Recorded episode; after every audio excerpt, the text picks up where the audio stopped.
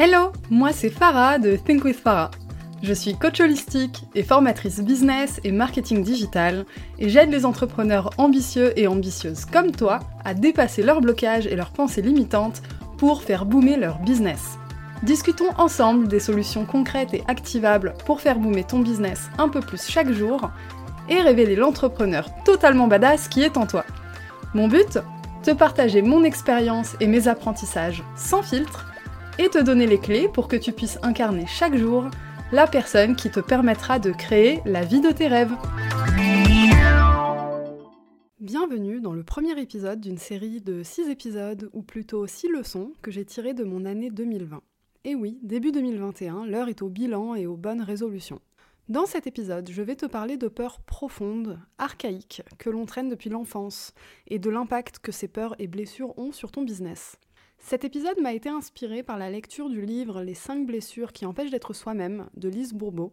Elle y détaille 5 blessures qui nous caractérisent individuellement et sont à l'origine de nos maux.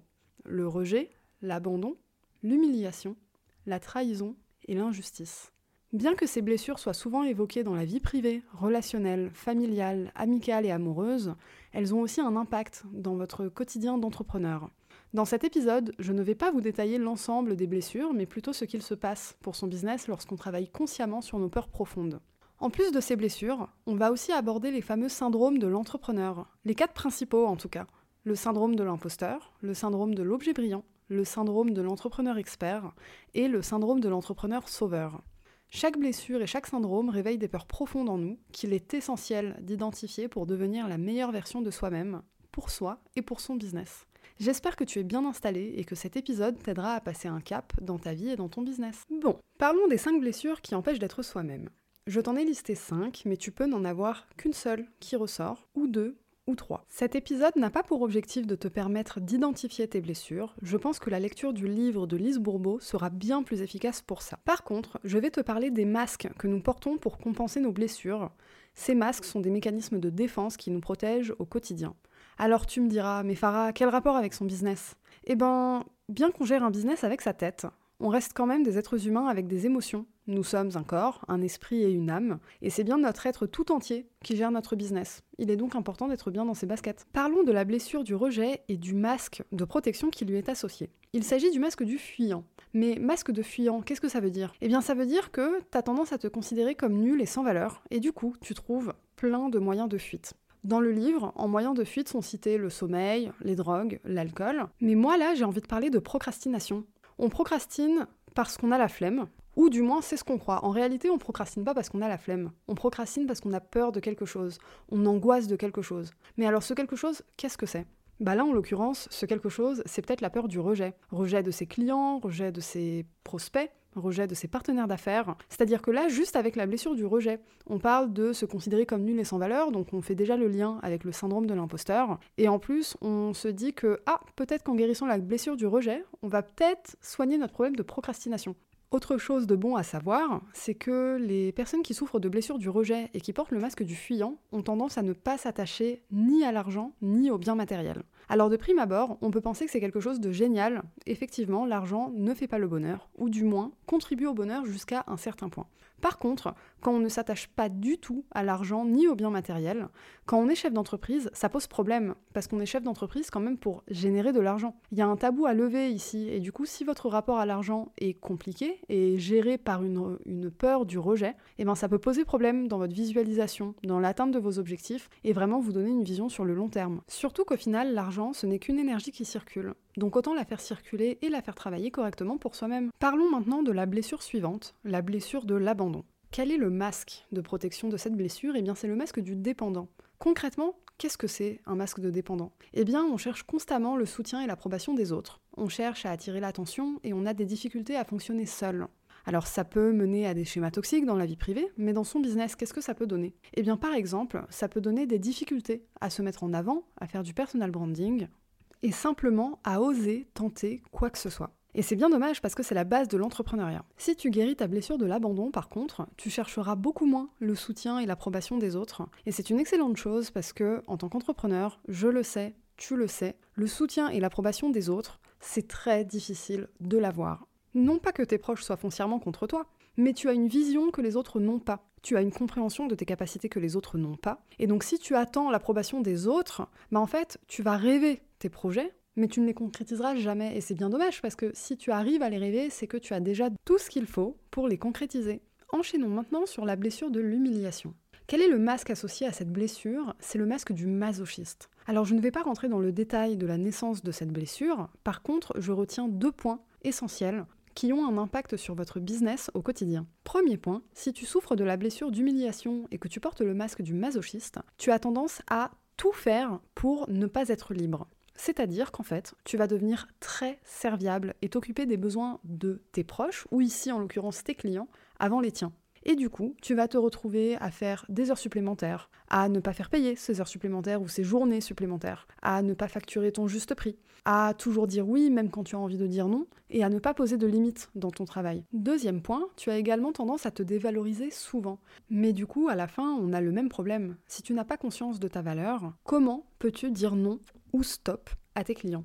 Et là, je parle dans le cadre d'une relation euh, freelance-client, mais ça marche aussi si tu es artiste, ça marche aussi si tu vends des produits, si tu fabriques des produits. Bref, ça s'applique à tous les produits ou services qui ont de la valeur, mais qui ont une valeur que toi, tu ne vois pas. Guérir sa blessure d'humiliation, au final, c'est se regarder dans le miroir et se dire, tu as de la valeur, ton travail a de la valeur, tu apportes de la valeur à tes clients et surtout, tu mérites d'être rémunéré pour la valeur que tu apportes à tes clients. Je me permets d'insister dessus, particulièrement pour les freelances et les artistes, il y a un gros problème à facturer le juste prix. Regardez-vous dans la glace, osez affirmer la valeur que vous apportez au monde, s'il vous plaît. Passons maintenant à la blessure de trahison et son masque, le masque du contrôlant. Alors là, c'est assez explicite. Contrôlant, c'est en fait un control freak. Si tu as cette blessure et ce masque-là, tu vas avoir beaucoup de mal à accomplir des choses dans ton business. Pourquoi je dis ça? Parce que les control freaks sont des malades du perfectionnisme. Sauf qu'en fait, si t'es perfectionniste, tu ne lances jamais rien.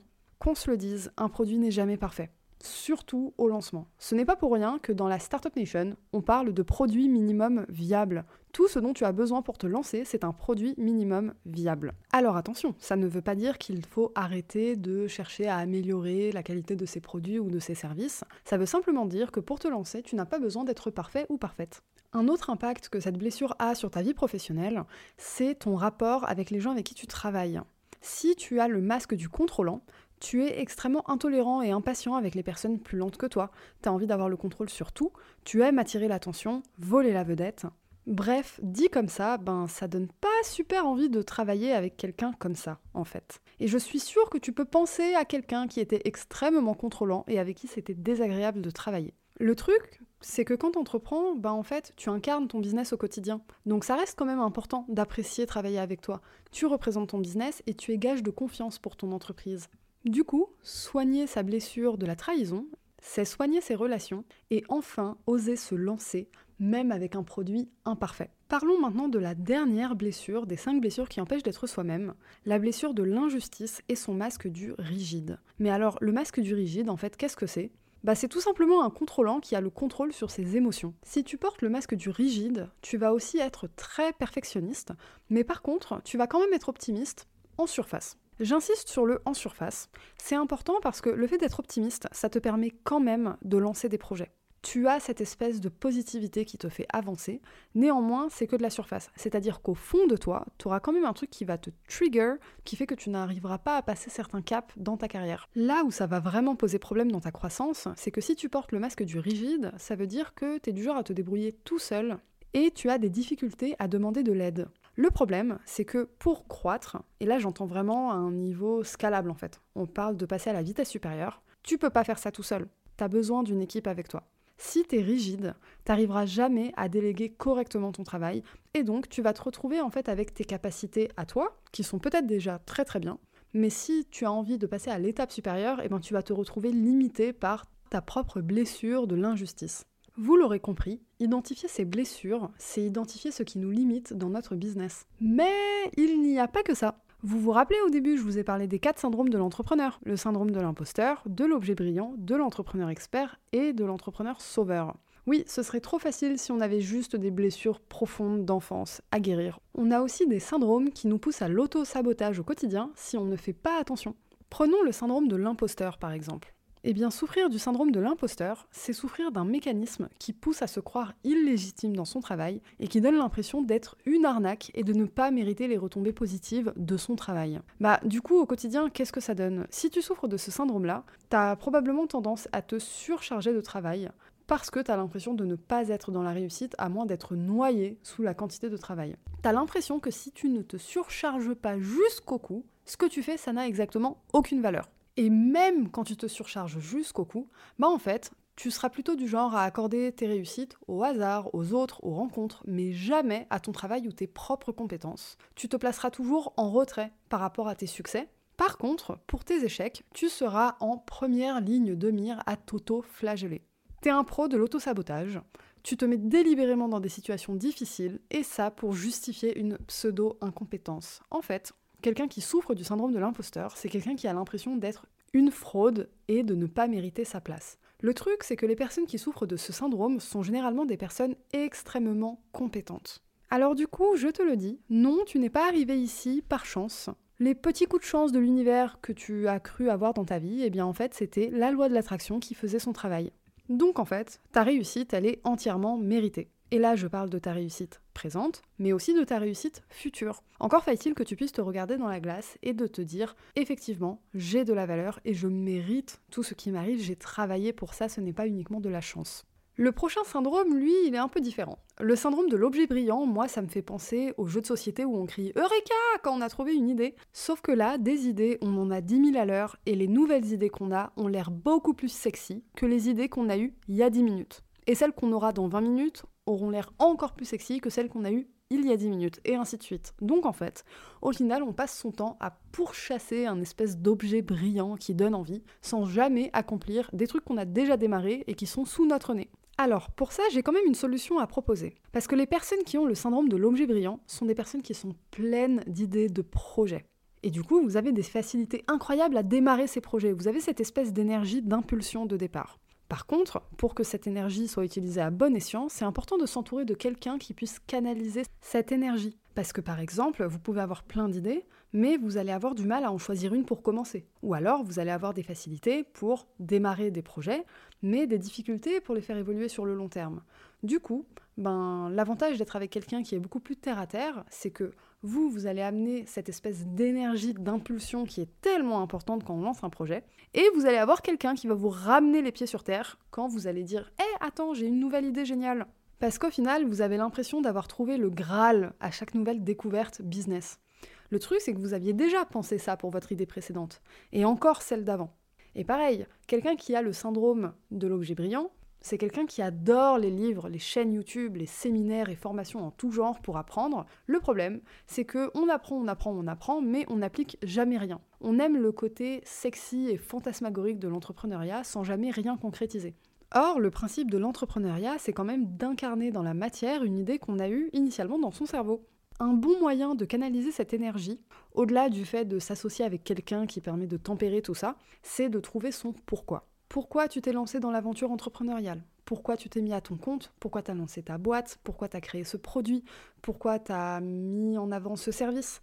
Euh, Toutes ces questions, en fait, faut que tu trouves ton pourquoi. Mais c'est un pourquoi profond. Je ne veux pas entendre l'argent. Là, je parle de quelque chose qui te tient à cœur. Qu'est-ce qui fait que tu te lèves tous les matins et qui te rend heureux ou heureuse? Qu'est-ce qui fait que tu as envie de continuer à développer ton business et d'accomplir toutes ces choses-là dans ta vie? Le prochain syndrome, le syndrome de l'entrepreneur expert, lui, va plutôt traiter de problèmes de communication. Le syndrome de l'expert, en fait, qu'est-ce que c'est? C'est le fait d'emmagasiner de la connaissance et d'estimer que tout le monde a le même niveau de compétence que toi. Tu développes en fait un espèce de biais d'expertise qui fait que tu vas communiquer avec des personnes, donc ces personnes ça peut être tes clients, ça peut être tes partenaires d'affaires, des prospects aussi, avec un langage qui n'est pas du tout adapté à ton audience. Par exemple, les questions à qui je m'adresse vraiment et ma manière de communiquer est-elle adaptée n'ont jamais traversé ton esprit. Ça t'est même jamais venu à l'esprit de vulgariser ton travail ou tes compétences, et par exemple, tu serais incapable de l'expliquer à un enfant de 5 ans. Bon, le point positif quand même, c'est que ce syndrome, quand on travaille en équipe avec des gens de son secteur d'activité, ça se passe généralement pas trop mal. Ce syndrome se réveille surtout quand vous avez affaire à des gens qui sont en dehors de votre sphère. Si par exemple vos clients sont dans un secteur d'activité radicalement différent, ou que vous avez un métier qui nécessite de l'évangélisation. Vous avez besoin de, euh, quand je dis évangélisation, en fait, c'est éduquer vos clients sur ce que vous faites et sur la valeur de ce que vous faites. Sans ça, vous pouvez utiliser tous les termes techniques que vous voulez, vous allez avoir quelqu'un en face de vous qui va vous regarder avec des points d'interrogation à la place des yeux, parce que vous n'aurez pas été capable d'expliquer ce que vous faites. En fait, c'est simple, si vous n'arrivez pas à l'expliquer à un enfant de 5 ans, vous n'arrivez pas à communiquer tout court. Et ça, ben, ça peut poser problème, parce que si par exemple vous êtes freelance, vous représentez votre business et votre capacité à communiquer est super importante parce que votre business repose sur les communications que vous avez avec vos clients au-delà de vos compétences, bien sûr. Mais pour closer un contrat, pour signer un contrat, on a besoin de discuter, on a besoin de prouver ses compétences, etc. Si là, vous débarquez avec un ensemble de termes hyper techniques qui sonnent très bien, mais que votre client ne comprend pas, bah en fait votre client il va vous regarder en mode euh, ok euh, ça a l'air bien mais j'ai pas compris concrètement ce que tu vas faire. Et ça ça pose problème au final. Passons maintenant au dernier des quatre syndromes principaux de l'entrepreneur, le syndrome de l'entrepreneur sauveur. Alors là, si tu as ce syndrome, tu es quelqu'un de disponible, de dévoué, tu as tendance à fournir des efforts surhumains pour aider les autres, mais tu te délaisses complètement et tu ne penses pas à toi. Alors là, tu peux être dévoué pour tes proches, tu peux être dévoué aussi pour tes clients au point de t'oublier un petit peu au passage. Le truc, c'est que même si tu n'as ça que dans ta vie privée, bah en fait, à force d'aider tes proches, tu n'auras même plus d'énergie pour développer ton business. En fait, tu vas faire passer tout et tout le monde avant toi. Dans le cadre du business, par exemple, tu vas offrir des prestations gratuitement, sans réfléchir à du gagnant-gagnant. Tu vas donner et puis c'est tout, tu vas rien attendre en retour. Tu vas t'impliquer pour tes clients au-delà du cadre du contrat et évidemment, tu ne factureras pas cette partie. Tu vas aimer voir l'émotion des gens quand tu vas leur rendre service, par exemple. Mais tu ne penseras pas du tout à qu'est-ce que toi tu as mis dedans en fait comme effort et comment tu pourrais récupérer cette énergie-là. Là, on touche à quelque chose d'un peu plus profond quand même, parce que quelqu'un qui a ce syndrome-là, c'est quelqu'un qui a un besoin profond de validation. Et c'est pour ça que je parle de peur profonde. Il y a toujours quelque chose d'ancré qui fait qu'on a des comportements pareils, parce que tout ça, c'est des comportements qui nous desservent au quotidien, qui desservent notre business, qui nous ralentissent et qui font qu'on n'atteint pas nos objectifs comme on veut. Et ça, c'est le propre de tous les êtres humains. C'est pas pour rien que les plus grands entrepreneurs et les plus grands sportifs ont des coachs. C'est très difficile de fonctionner sans un coach. En fait, qu'il s'agisse d'une aide psychologique ou de coaching, j'ai pour ma part bénéficié des deux et j'ai vu l'impact quasiment instantané sur mon business. C'est super important de prendre soin de soi, de guérir des peurs profondes, des pensées limitantes qui font qu'en fait on va se mettre des bâtons dans les roues tout seul. Et tant qu'on n'aura pas identifié ces blessures ou ces syndromes, bah en fait on va continuer de se mettre des bâtons dans les roues sans comprendre ce qu'on fait. C'est-à-dire qu'en fait, on va se limiter tout seul, comme des grands ou comme des grandes, sans réellement comprendre d'où vient le problème. Et quand on ne comprend pas d'où vient le problème, eh ben, on ne peut pas le résoudre. Comme je l'ai dit au début de cet épisode, nous sommes des êtres à part entière. Nous sommes un corps, un esprit et une âme. Et nous ne gérons pas notre business qu'avec notre cerveau. Nos émotions ont aussi un réel impact là-dedans. Comment on gère nos relations avec les autres Les autres, à savoir les gens avec qui on travaille, les gens pour qui on travaille, etc. Bref, mieux se connaître, c'est faire sauter ses pensées limitantes et enfin passer à l'étape supérieure dans sa vie et dans son business. Merci pour votre écoute, j'espère que cet épisode vous aidera à atteindre vos objectifs et à passer des caps dans votre vie. N'oubliez pas de noter cet épisode sur Apple Podcast, de vous abonner sur votre plateforme de streaming préférée et à partager pour soutenir mon travail et permettre à d'autres entrepreneurs ambitieux et ambitieuses d'atteindre leurs objectifs.